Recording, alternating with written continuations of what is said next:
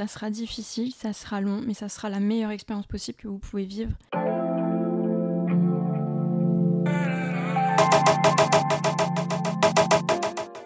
Hello, hello, j'espère que vous allez bien. On se retrouve enfin pour ce premier épisode qui est un petit peu généraliste avant de parler de sujets plus précis.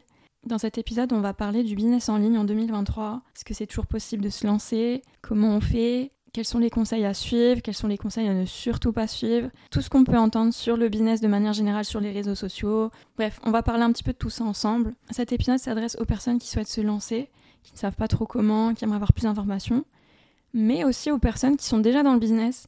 Parce que qu'on se le dit, ça fait toujours du bien de reposer les bases. Et autant quand on se lance, on peut être un petit peu perdu, mais on peut aussi se perdre en cours de route par rapport à tout ce qu'on peut voir sur les réseaux sociaux, etc. Et c'est pas une honte, ça fait partie aussi du jeu, je pense. Donc le but c'est qu'on parle un petit peu de tout ça ensemble, qu'on remette un petit peu les bases. Et voilà, let's go.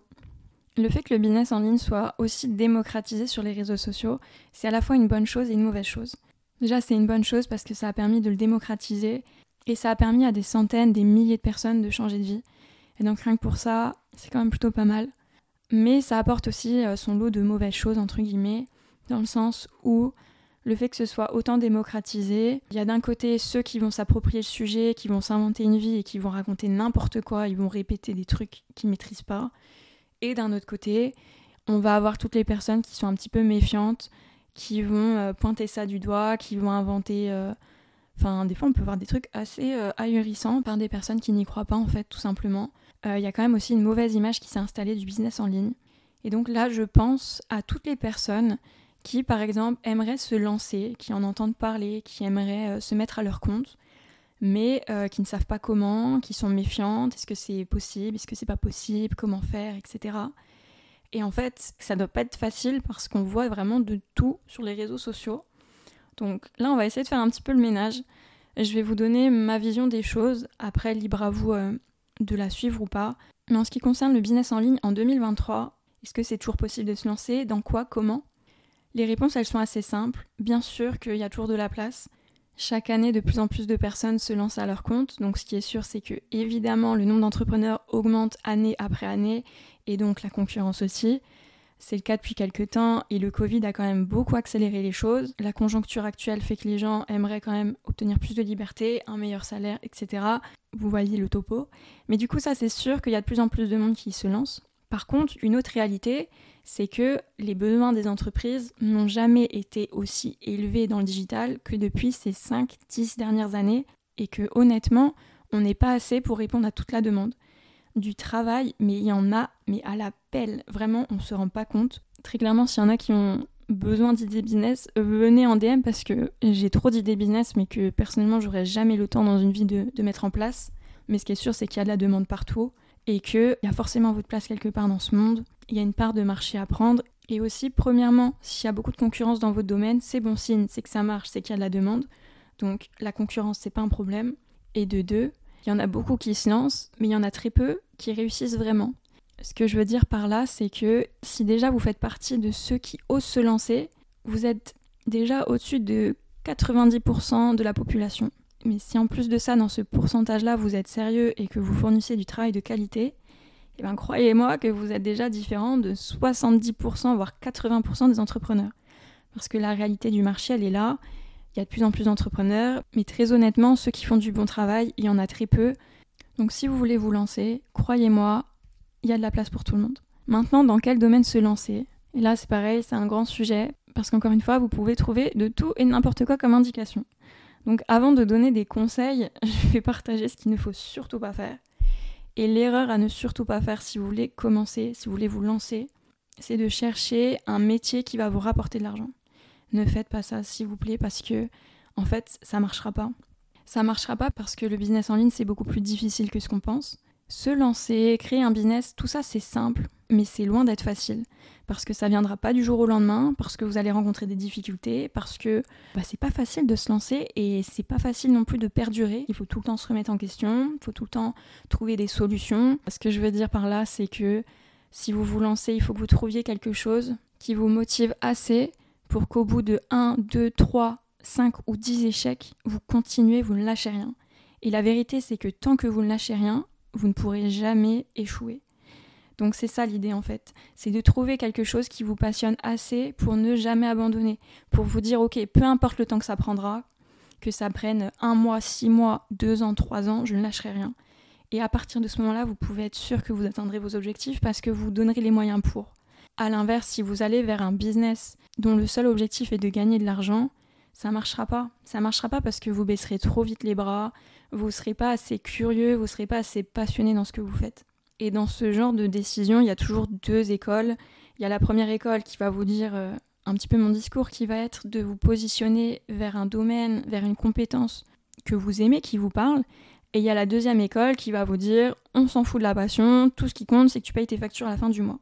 Et pour moi, les deux visions ne sont pas fausses, mais c'est deux visions différentes. La première, c'est du long terme et la deuxième, c'est du court terme. Faire de l'argent en ligne, c'est sûr, c'est facile et vous pouvez en faire rapidement. Mais ce qui est sûr, c'est que ça ne sera pas quelque chose qui perdurera. Par contre, si votre objectif, c'est de vous créer une liberté sur du long terme, de pouvoir vous offrir une retraite anticipée, de pouvoir être euh, vraiment d'être indépendant, parce qu'attention, c'est pas pareil, être libre et indépendant financièrement, c'est deux choses différentes.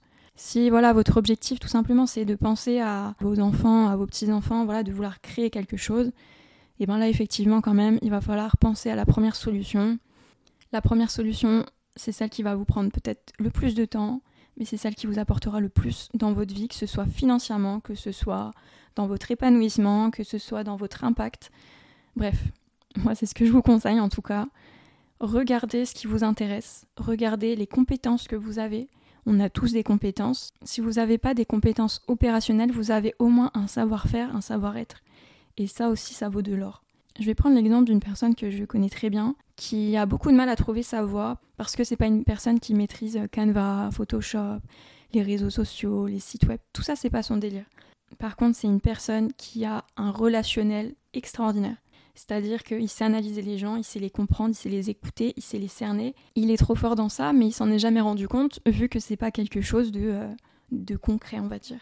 Mais voilà, pour revenir sur vous, pensez simplement aux choses dans lesquelles vous êtes doué, qu'est-ce qui est facile pour vous, etc. Et c'est dans ça que vous allez devoir vous orienter. Ou s'il y a un domaine qui vous plaît vraiment, qui vous passionne et que vous avez envie de vous former dedans, et eh ben allez-y les yeux fermés. Il y a de la place pour tout le monde. Surtout qu'aujourd'hui, ce qui fait la différence, donc là je vais faire euh, ma petite parenthèse personal branding. Pourquoi le personal branding ça marche aussi bien aujourd'hui? Dans le fond, ça a toujours marché. C'est juste que là aujourd'hui, tout le monde s'y met parce qu'en fait, il n'y a pas d'autre choix.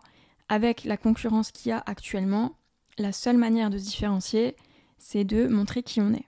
Et c'est complètement humain, c'est complètement normal. Si demain vous devez embaucher quelqu'un, que vous avez 20 personnes devant vous, qui sont toutes aussi compétentes les unes que les autres, celle que vous allez prendre, ce sera celle avec qui vous avez le plus d'affinité, celle qui vous ressemble le plus, celle qui partage vos valeurs, votre vision des choses. Et c'est normal. Si vous vous lancez ou si vous êtes déjà dans le business, mais que voilà, vous avez du mal à vous démarquer, tout simplement montrez votre vision des choses, comment vous travaillez, quelles sont les choses qui comptent vraiment pour vous dans le travail, pour votre client, etc. Parenthèse fermée sur le personal branding, mais, euh, mais voilà, tout ça pour dire que le business en ligne, en 2023, il y a du monde, mais il y a encore plus de demandes. Et vous avez plein de manières de vous démarquer. Maintenant, le deuxième point, les peurs, les blocages. Les fameuses barrières limitantes. Déjà, on va reposer les bases, on en a tous. On en a tous, ça vient de nos parents, ça vient de notre éducation, ça vient de l'école, ça vient de la société, c'est comme ça. On a des pensées limitantes, on a des pensées qui nous empêchent d'arriver à nos fins, c'est normal, ce qu'il faut, c'est en prendre conscience. Comprendre les causes, ça peut parfois beaucoup aider. Et tout simplement, en fait, euh, foncer. Foncer droit devant. Je pourrais vous faire tout un discours euh, de développement personnel, etc. Mais on va pas se mentir, la meilleure façon d'affronter ses peurs, ses blocages, etc., c'est de foncer droit devant. Ne vous posez pas de questions. Plus on se pose de questions, plus on est malheureux. Donc arrêtons de se poser des questions. On essaye. De toute façon, tant que vous ne le ferez pas, vous vous poserez la question sans cesse. Tout ce qu'il faut, c'est que tout simplement écoutez votre instinct. Si vous avez envie de vous lancer, si vous avez envie de changer de projet, si vous avez envie de tester de nouvelles choses, allez-y les yeux fermés. Juste foncez. Le seul risque que vous avez, c'est de vous tromper. C'est la seule chose que vous risquez. Franchement, entre risquer de se tromper et risquer de le regretter toute sa vie, ou de passer à côté de quelque chose qui pourrait vraiment changer notre vie, je pense que le choix il est vite fait. Tout simplement. Un autre point que j'aimerais aborder dans cet épisode, et encore une fois, c'est autant pour les débutants que pour ceux qui ont déjà une activité, c'est le fait de ne pas se disperser. Et ça, je sais à quel point c'est difficile. Je trouve que c'est le vrai défi de notre génération, c'est le fait qu'on ait trop de choix. Il y a tellement d'opportunités, il y a tellement de possibilités que c'est très difficile de se positionner sur un seul choix, de se focaliser dessus et de tout simplement rester concentré sur ça parce que même une fois qu'on est concentré, et ben en fait on a tellement de distractions autour. Et encore une fois, on est humain, c'est normal, il faut pas culpabiliser. C'est comme ça que j'en viens aussi à un autre conseil très important, c'est ne suivez pas les tendances. Des tendances, il y en a tout le temps. Il y a 5 ans, c'était le dropshipping, ensuite c'était le SMMA, après c'était la crypto-monnaie, aujourd'hui c'est tout ce qui touche à l'IA.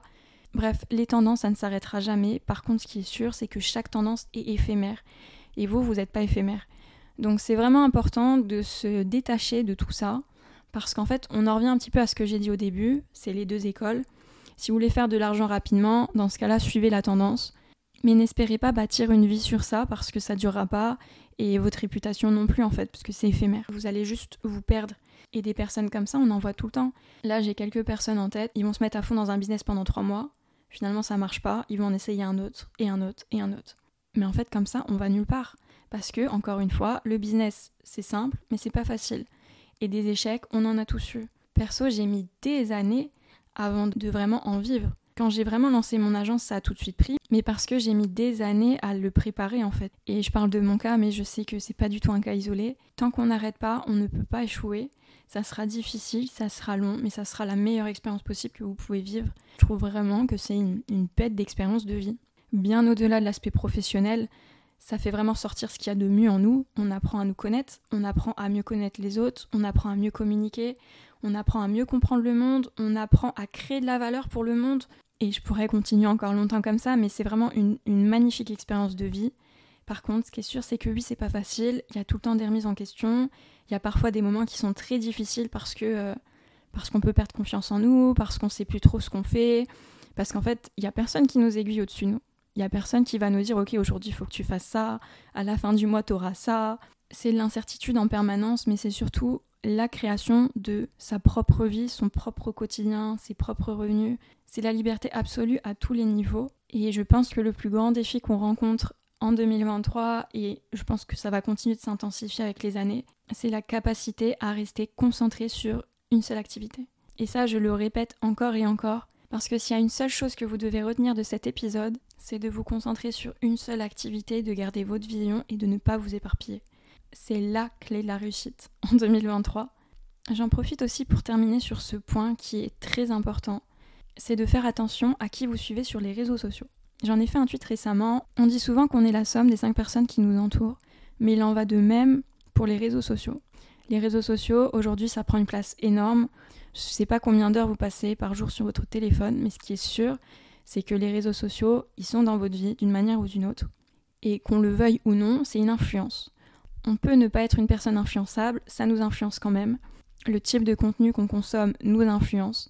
Si on consomme toute la journée des bad news, on devient anxieux, c'est comme ça. Si par contre on consomme tout le temps du contenu inspirant, on devient inspiré.